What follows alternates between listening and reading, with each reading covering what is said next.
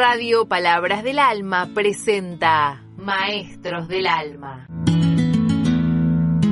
Un programa de entrevistas en profundidad con maestros de las aulas y de la vida, que busca reconocer y valorar esos pequeños grandes gestos que ayudaron y ayudan a cambiar la calidad de vida de las personas.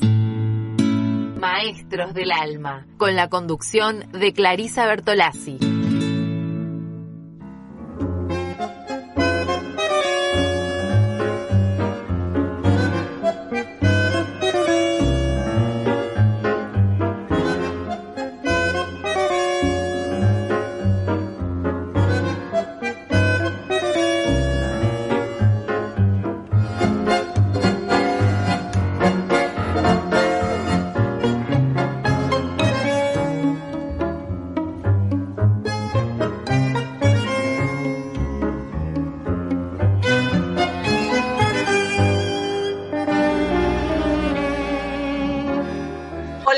¿Qué tal? ¿Cómo les va? Muy buenas tardes. Bienvenidos a Maestros del Alma. Mi nombre es Clarisa Bartolazzi y es un placer enorme compartir con ustedes esta tarde aquí en la radio. En primer lugar, quiero agradecerles a todos ustedes, a los oyentes y también a mis compañeros de la radio por el acompañamiento que me hicieron a lo largo de todo el mes que, que, mi hermana estuvo internada. Realmente valoro, valoramos muchísimo todo, todo el esfuerzo que han hecho para que realmente eh, sintamos de cerca que nos estaban acompañando. Fue muy importante todo lo que rezaron, todas las energías que nos mandaban. Así que no tenemos más que palabras de agradecimiento. Mi hermana ya está en, en su casa, está con su marido, con sus hijos y eso es una bendición. Millones de gracias a todos. Ahora sí,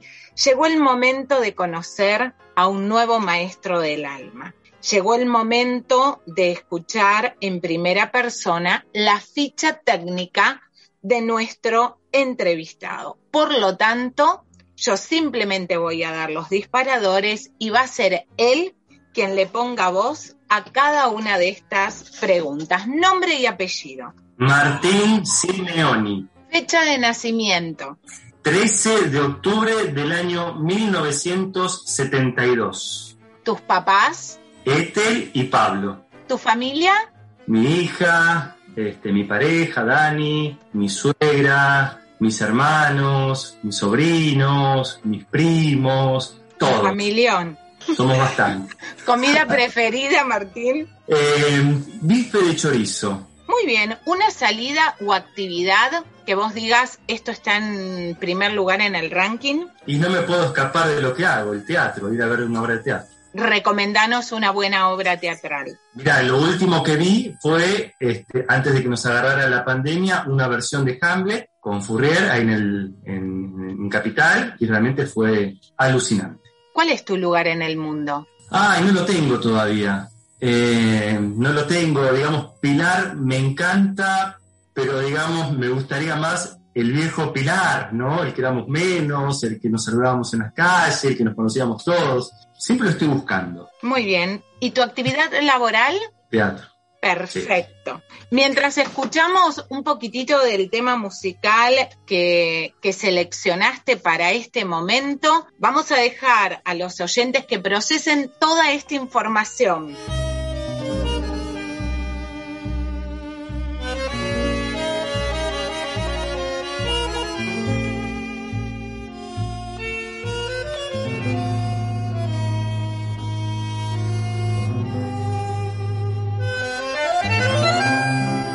Estamos con Martín Simeoni. Su pasión es el teatro y nos interesa en esta primera parte del programa conocer quiénes fueron tus maestros en la actuación. Bien, eh, varios. Eh, también tuve una maestra muy importante en el conservatorio, Celina, que fue mi maestra de primer año y tercer año en el conservatorio. Después lo tuve al Turco Bax, que también fue un maestrazo. Eh, a Julian Howard, que falleció hace un, el año pasado o el año pasado también. Este, y bueno, por supuesto, el, el gran maestro fue Titi Villar. Eh, uh -huh. Digamos, este, digamos, que para mí fue quien me despertó el bichito de la actuación y el que me inyectó la sangre del teatro, ¿no? Eh, ¿Qué aprendiste de cada uno de ellos, Martín? Mira, yo de los, de los que te nombré primero aprendí técnica teatral, mucha técnica teatral, ¿no? Este, mucho compromiso con, el trabajo, mucha disciplina. El teatro es un arte que si no hay disciplina no se puede llevar adelante porque es un arte colectivo, un arte grupal, que todos tenemos que tirar del mismo carro siempre. Y, bueno, aprendí más que nada mucha técnica de los, de los primeros, ¿no? De mis maestros del, del, de, hoy se llama Yuna, Una, no sé, antiguo, donde yo en la época estudiaba en la, Escuela Nacional de Arte Dramático, fue, fue mutando los nombres, este, pero sí, de ellos aprendí muchísima técnica, ¿no? Eh, que es algo que hoy en día también yo se la transmito a, a, mis alumnos y alumnos, ¿no? Eh, y bueno, y de Titi aprendí la pasión. Y, también aprendí que, bueno, si el día que no tenga más pasión por esto, haré otra cosa, porque creo que el teatro se hace desde ese lugar, ¿no? Este, más allá de toda la técnica que puedes ir incorporando a lo largo de los años y la experiencia. Espérame, espérame un cachito, porque hablaste de años de experiencia, de pasión, y yo sin lugar a dudas, lo, lo, visibilizo y lo veo y lo tengo al alcance de la mano a Titi Villar, pero hay otra figura que se me aparece y no puedo no preguntar por tu mamá. ¿Qué rol jugó tu mamá en todo esto? Bueno, eh, creo que mi vieja fue fundamental en esto. Sí. Eh, mi vieja teatro y, bueno, y me llevaba eh, al, teatro municipal a ver los ensayos. Este, yo ahí amando todo eso, ¿no? Te estoy hablando de la década del 70, cuando mi vieja hacía los viejos sainetes con, con Robaldo Barbesini, este, no sé, con este, eh, Luz Abalde, eh, con este, no sé, eh, Tito Gómez, bueno, toda esa, toda esa banda de, genios que tuvimos, de genias, este, bueno, ella me llevaba a ver los ensayos, yo tenía, tenía algo, algo en claro, yo me portaba muy bien y me quedaba ahí sentadito, no hacía ruido, no armaba. Entonces, ameritaba que me siguiera llevando, porque tampoco puedes sacar un, ensayo con los pibes que te estén molestando, ¿no? Sí, no, es que me imagino además el momento, el lugar, el contexto. Vos chiquito, porque, bueno, no, no llegabas a, los 10 años, imagino, en ese momento. Exacto. Eh, y, y, bueno, y después este, siempre cuento la, el episodio clave que fue ya mi vieja estando en el grupo de Titi, en la comedia del Pilar, que mira que no el grupo que, tengo el placer de, dirigirlo ya desde hace muchos años, eh, estaban preparando El Herrero y El Diablo de Juan Carlos Gené. Te estoy hablando, séptimo, estaba en séptimo grado, sí, tenía 13 años, 13 años, séptimo grado. Y yo estaba del lado de Titi, sentado en la primera fila del teatro ahí, este, y, bueno, y faltaba un técnico, ¿no? Para, para la obra, ¿no? Mi vieja estaba arriba del escenario, Titi dirigiendo abajo, pasando la escena, y en un momento agarra y me, golpea, ¿viste? Titi me, me hace así, este, yo estaba sentado a él, me dice, sí, ¿tenemos Martín a, a, ser técnico de la obra? Sí. y desde ahí desde abajo Titi le pega el grito a mi vieja, che, este, este, lo dejás a Martín este, hacer, sí, Titi, este, llévatelo tranquilo. Bueno, ahí empecé que tengo una foto muy bonita, que es este, con él haciendo el herrero del diablo, el costado del Palacio Municipal, que se armaban los, los tablados, se armaban ahí en la calle, acá en la calle Bolívar más metido el, el, escenario adentro de la calle para que, bueno, para tener acústica, ¿no? Porque no, no, había, no había nada en esa época, estamos en el año, año 85. Eh, y bueno, así fue como arranqué, desde muy pequeño, y bueno, ya no me pude despegar más. Y después, nada, eh, al año siguiente se ganó un premio muy importante con El Hijo Criado, con la Comedia del Pilar, y ahí sigue siendo el técnico, y bueno. Martín, ¿y cuándo, ¿y cuándo dejaste la parte técnica, esta ayuda que, que, dabas desde lo técnico para subir a la tabla o a las tablas. Y cuando Titi necesitaba un entonces, este, entonces y me dice, che, Martín, ¿te animás a actuar? Vamos a hacer la casita de los viejos de, Mauricio Cartoon. Y en esto del personaje está Rubén y está el personaje Rubencito, que es este, cuando él era pequeño, ¿no? Este, y sí, Titi, no hablaba en esa obra, este, no tenía diálogo prácticamente, y bueno, ahí debuté como, actor, no sé qué edad tendría. Una participación chiquita, chiquita, mínima. Claro, sí, hacía el Rubencito. Rubencito. Martín, eh, vos destacás la figura de, Titi y, recién lo recordabas, pero si tenés que pensar en esa anécdota, en ese momento único con Titi, con Titi Villar, teniéndolo a él como maestro, ¿qué momento traes al presente? No, hay un montón, hay un montón de, anécdotas, ¿no? Este, pero bueno, eh, no sé, en las giras se generan anécdotas fantásticas a la hora de dormir, cuando teníamos que compartir habitaciones, cuando en los viajes, los viajes, ¿no? Esa cosa que Titi empezaba a hablar de teatro y de pronto soltaba manejando y le decía, che, Titi, agarré el volante, dejate de jugar, ¿no? Este, o, no sé, o eh, no sé, un montón a la hora de comer, eh, la comida después de las funciones era, ¿no? Este, era, era la continuación de la función, o la continuación del ensayo. Eh, la famosa mesa de los sueños. En Capilla del Señor habíamos, eh, habíamos fundado la mesa de los sueños en un bar muy conocido que es la, Fusta, ¿no? Donde los martes, yo participaba también del grupo de Capilla, este, después de los ensayos íbamos ahí a, cenar y a veces eran charlas que se prolongaban hasta las 4 o 5 de la mañana. Y le habíamos puesto la mesa de los sueños porque era, se hablaban un montón de cosas que íbamos a hacer pero capaz que no hacíamos ninguna. Entonces, por un ratito, por un instante o por una noche, nos permitíamos soñar al menos eh, aquellas cosas que a lo mejor no íbamos a concretar nunca, pero bueno, entonces hablamos de los personajes, sí, porque vamos a hacer Hamlet, y vos, Martín, vas a hacer esto, y yo esto, otro, y lo vamos a montar allá, acá, y esto, ¿no? Era una, una locura, íbamos a ir acá. Era hermoso. Este, y bueno, recuerdo siempre la, casa, la cara de los de los, digamos, de la, gente de ahí que ya decían, che, ¿no? Ya, ya se nos ponían en un momento dado, ¿viste? Ya son las 4 o 5 de la mañana. Claro. ver. Apagaban alguna que otra luz. Martín, hablaste, hablaste de, de, los sueños, de esta mesa de los sueños, ¿no? Y yo me preguntaba si alguna vez soñaste con dirigir la comedia del Pilar, si, si, si dentro de lo charlado con Titi o no, tal vez, estaba eh, casi el mandato de esta continuidad? ¿O cómo te sorprendió él con esto? Eh, en el año 2002, acá en la calle Tuzengó, donde hay un viejo supermercado ahora, eh, había, un lugar llamado la Feria del Pilar. Era un centro cultural que había acá nomás, este, en la calle Bergani. miento, Bergani.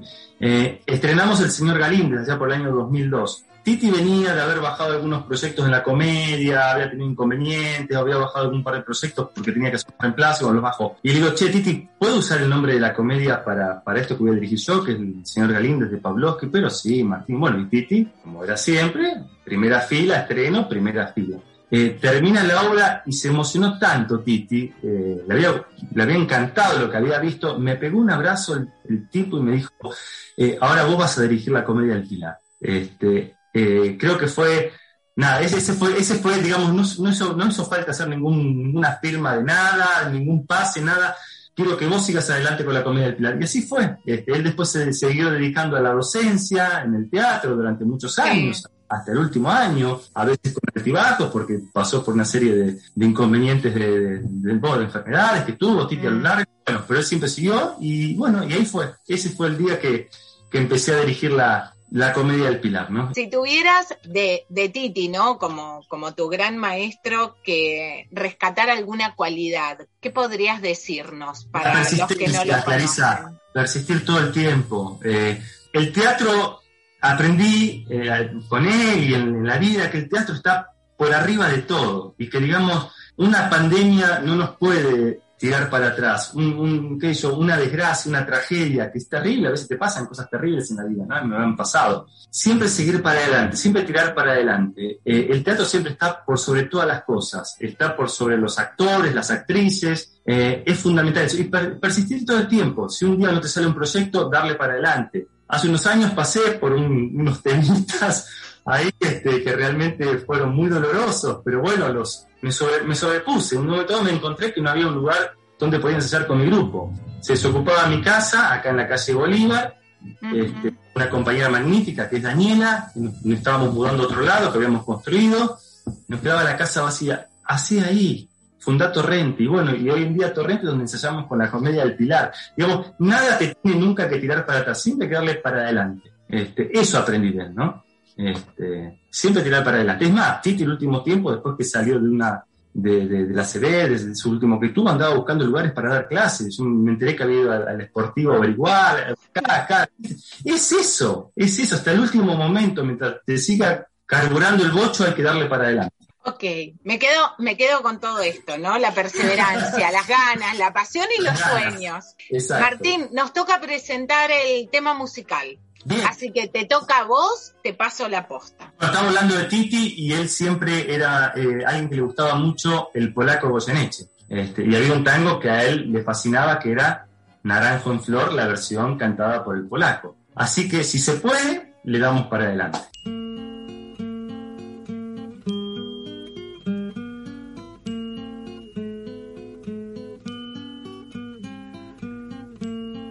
Era más blanda que el agua, que el agua blanda era más fresca que el río. Un naranjo en flor y en esa calle de estío, calle perdida, dejó un pedazo de vida se marchó. Primero hay que saber sufrir, después amar, después partir y al fin andar sin pensamiento. Perfume de naranjo en flor, promesas vanas de un amor que se escaparon en el viento. Después, ¿qué importa del después? Toda mi vida es el hacer que me detiene en el pasado eterna y vieja juventud que me ha dejado acobardado como un pájaro sin luz. ¿Qué le habrán hecho mis manos? ¿Qué le habrán hecho para dejarme en el pecho tanto dolor? dolor de vieja arboleda, canción de esquina con un pedazo de vida, naranjo en flor. Primero hay que saber sufrir, después amar, después partir y al fin andar sin pensamiento perfume de naranjo en flor, promesas vanas de un amor que se escaparon con el viento. Después, ¿qué importa del después? Toda mi vida es el hacer que me detiene en el pasado. Eterna y vieja juventud que me ha dejado acobardado como un pájaro sin luz. Bueno, un mensajito breve. Sé que Martín fue convocado al programa para hablar de sus maestros y de él con su experiencia como maestro de teatro. Imagino que ha hablado muchísimo de su gran mentor, que fue Titi, quien le hizo descubrir la pasión por el teatro pero además de eso, yo creo que Titi fue tan importante para él en el sentido de que mm, una de las características, desde mi punto de vista, de un buen maestro es dejarse superar por sus alumnos eh, y creo que así pasó con, con Titi y Martín en esa bella relación que además habían construido. Eh, Martín es un animal de teatro, como le digo yo en casa, y la verdad que es una persona que todo el tiempo está buscando superarse, no solo como docente y profesor teatral, sino también como actor y director, que son sus grandes pasiones. Así que bueno, lo mejor para, para Martín. Un beso grande para todos.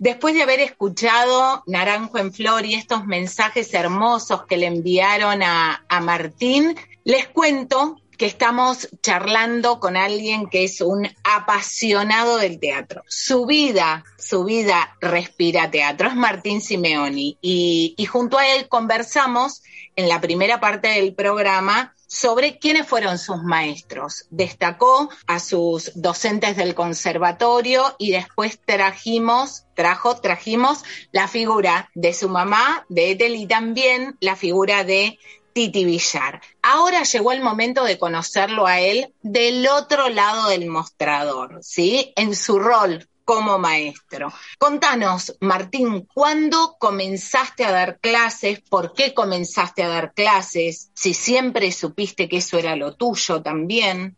Mira, yo dar clases en el momento que me sentí preparado para dar clases. Eh, no sé, creo que así como un cirujano, un médico se prepara para operar, creo que el teatro tiene que ser exactamente lo mismo. Este, hasta que yo no terminé de estudiar, que no me sentí preparado, capacitado, no me largué, no me Podría haber sido un cara dura de haber dado clases, pero estaría faltando, ¿no? Algo, ¿no? Este, me parece que es así, eh, tiene, tiene que ser así. Eh, así que sí, fue allá por el 2004 que arranqué a dar clases, acá en, el Teatro Municipal, unos talleres hermosos que se empezaron a, a gestar por aquel entonces, bueno, que hoy en día sigo llevando adelante, ¿no? Amén de los, de los que doy acá en mi espacio, ¿no? muchos actores, muchas actrices y otros que simplemente lo hicieron por, por vocación, por ganas de descubrir esto del teatro, pasaron o dieron sus primeros pasos junto a vos. Mm. ¿Qué crees que pudieron ellos aprender en este recorrido? Mira, vos sabés que uno a medida, el mundo cambió de hace 20 años atrás, ahora ha cambiado un montón, Uno va variando su forma de dar clases, porque el mundo cambió. Sí, te van variando también los alumnos, ¿no? Claro. Exacto, exacto, ni más ni menos. Y yo al principio como que era muy exigente en cuanto que tenía que ser sí o sí, si pasaba por mi taller tenía que ser salir actor o actriz. Y después fui comprendiendo con los años que hay gente que a lo mejor no lo tomaba como una profesión, sino como otro disparador en su vida, ¿no? Eh, y, bueno, fui entendiendo eso, ¿no? De que el teatro no solamente sirve para formar actores y actrices, sino que también puede ayudar a mucha gente en su vida cotidiana.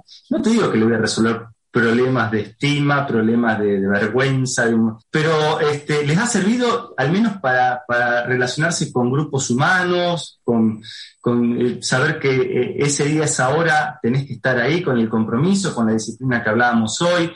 Eh, y, bueno, y me, pone, me emociona muchísimo cada vez que, que veo una actriz o un actor que pasó por aquellos talleres y que hoy en día amén de aquellos que le pudo haber servido para otras cosas en la vida, ¿no?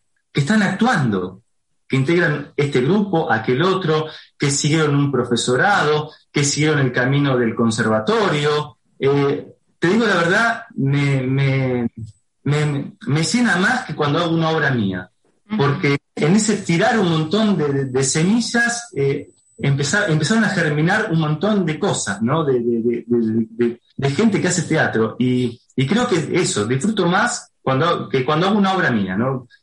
cruzarme a un compañero, alguien que empezó en, en los talleres acá del, del, Lope y que hoy en día están dirigiendo, que están actuando, o que me dicen, che, empecé a estudiar en Coso y estoy dando clase. Es, es, es genial esto. Eso es hermoso. Es, es la mejor obra de mi vida. Alguien me para por la calle y me dice, que de aquel primer encuentro, que a lo mejor ese alumno no se animaba a decir su nombre, no se me va a decir, me llamo Clarisa Bartolazzi porque tenía vergüenza, porque tenía miedo, porque estaba escondido en un rincón. Hoy en día están, este, ¿no? Son parte de la escena local o no, o, otra escena, ¿no? Eso simplemente escenas de su vida, ¿verdad? Y, y la viven y la pueden contar y la pueden disfrutar. Martín, ¿qué se necesita para ser actor? Ganas, todos estamos capacitados. No, pará, que yo tuve ganas en su momento. Titi me hizo hacer el árbol que lo movía el viento y yo dije, bueno, hasta acá llegamos. Pero, ¿qué, se necesita realmente? Además de, las ganas. ¿Qué condición tiene que haber? No, ninguna condición. Este, digamos, todos estamos aptos para hacer cualquier actividad en la vida. Eh, algunos van a llegar un poco más, otros un poco menos pero lo que, lo que, son, lo, que a mí me gusta más este, decirle a la gente es que si, si tienen al menos un poquitito de ganas, que no se queden, que, la, que lo experimenten. Porque muchas veces el teatro, viste, es, es una cosa como, que da cierta cosita. Chile, ¿qué harán ahí durante dos horas? ¿Cómo serán las clases? ¿No? hay todo un mundillo alrededor del teatro. No, no tengan miedo, que vayan, que participen. Eh, hay mucha gente que arrancó con esos miedos, con esas trabas, y, después lo terminaron recontra disfrutando. Este, eh, eso, no se necesita ganas, simplemente descubrir que me puede gustar un poquitito, y hay que se lance Vos hoy estás llevando adelante, además del taller municipal, tu propuesta con Torrente. Sí. ¿Cómo son las clases? ¿Qué tipo de actividades se realizan? Contanos un poco de tu espacio. Bueno, eh, Torrente es, eh, bueno, como toda actividad, hay un antes y un después de la pandemia, ¿no? Este, digamos, hoy en día estamos con las virtuales, que nos tuvimos que, replantear un montón de cosas, eh, y, ahora desde este nuevo, volviendo de vuelta, ¿no? La presencialidad de a poquito, ¿no? Pero acá en Torrente, te hablo antes de la pandemia, se había generado algo fantástico, había funciones casi todos los fines de semana, eh, los talleres, este, todos funcionaron, cada, propuesta que tirábamos funcionaba, este, no, no, se generó realmente una cosa divina, ¿no? Este, esa cosa de, hacer una función un sábado, un viernes, un domingo y ya estar promocionando otra, una muestra de los alumnos. Compañías y eh, compañías este, de teatros que nos vinieron a visitar eh, y, bueno, la idea es, este, estamos esperanzados que, bueno, volvamos, que no era tampoco, es, mi sueño era siempre tener un espacio propio, ¿no? El sueño del pibe, ¿no? Este, tener su, su propio pero nunca pensé que de pronto se iban a generar cosas tan lindas como se generaron estos años, ¿no?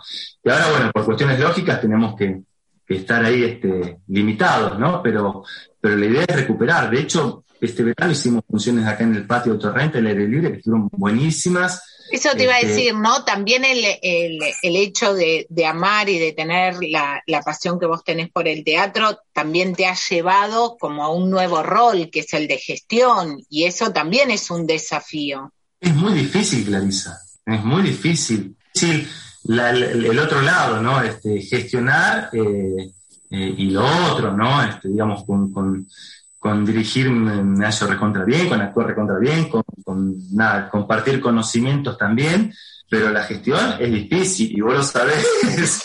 difícil. es una, el torrente es una cosita muy chiquitita, es un, nada, un puntito. Está bien, eh, pero, pero a ver, es un proyecto y como todo proyecto demanda eh, un esfuerzo, una atención, ganar un lugar en el mercado, bueno, hacer que se conozca. ¿No? Que, no es una tarea fácil. Hacerte conocer, este, programar cosas, proyectar, este, pensar las actividades, los profes, las funciones. No, no, no, este, te entiendo, Clarice. No, igual te iba a decir, te ves bárbaro, Martín, por todo el laburo que se hace, viste que no es sencillo. Simeoni, hemos llegado al, final del, tiempo que tenemos para compartir, pero antes de, de despedirnos, me encantaría que vos le puedas dar un consejo a quienes hoy nos están escuchando, que quizá nunca se animaron a pisar el teatro, tal vez no conocen Torrente o, quizá tienen muchas ganas de arrancar la actuación o por lo menos comenzar a transitar este camino y no se animan. ¿Qué les podemos decir a las personas que nos están escuchando? No, eso, que, no tengan miedo y que no solamente se da clase en Torrente y, a nivel municipal, sino que hay eh, muchísimos lugares en Pilar, muchos centros culturales, escuelas de teatro donde pueden acercarse. Y, aquellos, este, aquellas madres, padres este, que ven a lo mejor en sus hijos, en sus hijas, algo ahí, este, que lo lleven. Este, cuanto antes arranquen, mejor. Y a los que ya están en esta actividad, que, ¿no? que sigan estudiando. Eh, nadie se recibe de actor ni de actriz. Como te decía al principio, mi misión en la cabeza, hay que seguir estudiando, formándonos, leyendo, acudiendo a cuanto seminario, taller, lo que fuese haya, porque eh, cuando nos creemos que nos recibimos de actores, estamos en el horno. Muchísimas gracias, Martín, por tu tiempo, por compartir con nosotros tu pasión, tu amor por el teatro. Saludos a toda la gente de Torrente y de los talleres municipales. Nosotros nos despedimos. Recuerden que enseñar es dejar una huella en, en la vida de una persona. Te invito, los invitamos a pensar quiénes dejaron y dejan una huella en sus vidas. Beso gigante hasta la semana que viene. Nos vemos. Chau, chau.